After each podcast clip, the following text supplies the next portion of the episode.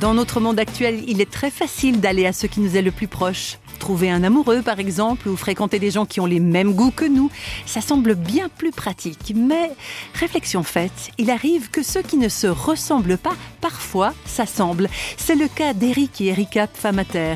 Ils forment un couple mixte. Elle parle suisse-allemand, elle vient de Zurich, et lui parle français, et il vient du canton du Valais, en Suisse romande. Il travaille pour la mission chrétienne dans les pays de l'Est. Tous deux expliquent comment et dans quel contexte ils se sont rencontrés alors qu'ils venaient de différents arrière-plans culturels et religieux. J'ai grandi en Valais, on est dans un milieu catholique, tandis que ma femme, euh, c'est différent.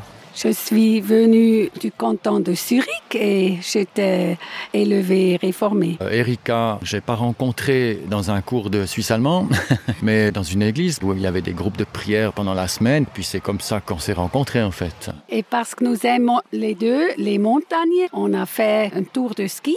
Et là, on a fait la, la grande connaissance. et je crois aussi euh, une barrière euh, de surmonter. Et comme Eric a dit, quand on aime les chants, on surmonte vite la barrière de la langue parce qu'on veut euh, faire connaissance.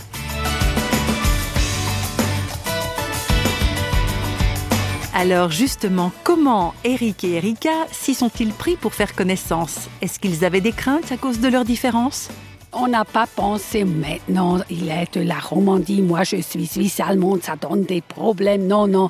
On a pensé, oh, c'est intéressant, il aime notre, le même Dieu, il, il aime le sport comme j'aime aussi.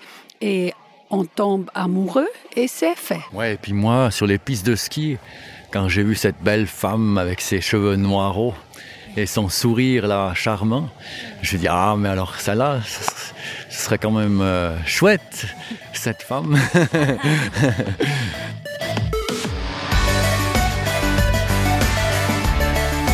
si on est un couple euh, avec une famille, c'est très nécessaire d'apprendre.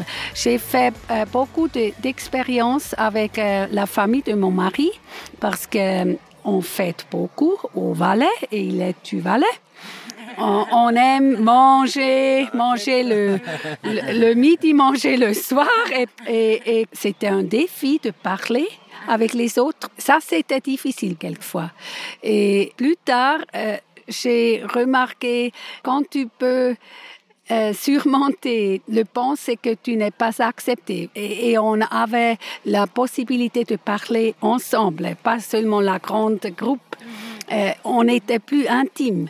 On était attirés comme ça on surmonte aussi cette euh, pensée, on n'est pas accepté. Je suis plus si timide de parler le français. Euh, j'aime les, les, chants, je remarque qu'ils ont quelque chose d'autre. J'aime beaucoup. C'est les choses romantiques et, et décalant et, et très gentil. Ça, j'aime beaucoup.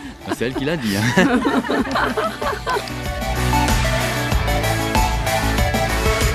Voilà donc un encouragement à oser aller vers de nouveaux horizons et dépasser les barrières de langue ou de culture. Car parfois, oui, qui ne se ressemble pas, s'assemble.